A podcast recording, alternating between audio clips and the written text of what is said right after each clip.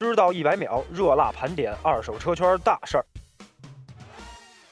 辞旧迎新也是迎来了新的一年。二零一五年年底，瓜子二手车也是拉出了华丽的成绩单，宣称目前平台实时在售车源超五万辆，单日 UV 峰值超过二百万，九月单月交易额超四亿。消息一出啊，就受到了各界的质疑。呃，我也是去瓜子网以消费者角度浏览了一遍，目前在售流动车源只有两万三千三百七十四辆，和对外宣称的差了一倍多。瓜子数据造假，大家心里也都明白。在二手车电商激战正酣之时，瓜子二手车也是变相吹了个牛逼。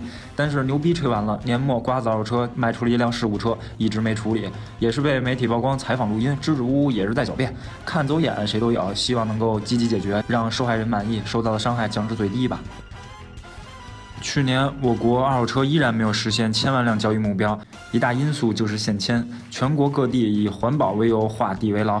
不同程度上实施了限制异地二手车迁入，造成二手车全国流通受阻。而限迁这一事件已被写入反垄断手册，中国汽车流通协会也在努力打破这一牢笼，让全国二手车更好的流动起来。今年年初，环保部等六部门明确要求，二零一六年六月底全国黄标车限行禁行。想跟黄标车车主说一句，留给中国队的时间不多了。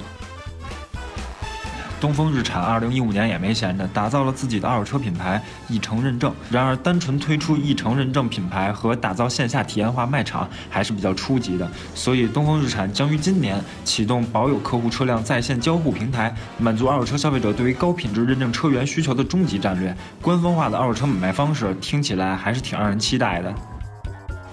想了解更多关于二手车的事情，就关注微信公众号“李老鼠说车”吧。今天的节目就是这样，我们下期再见。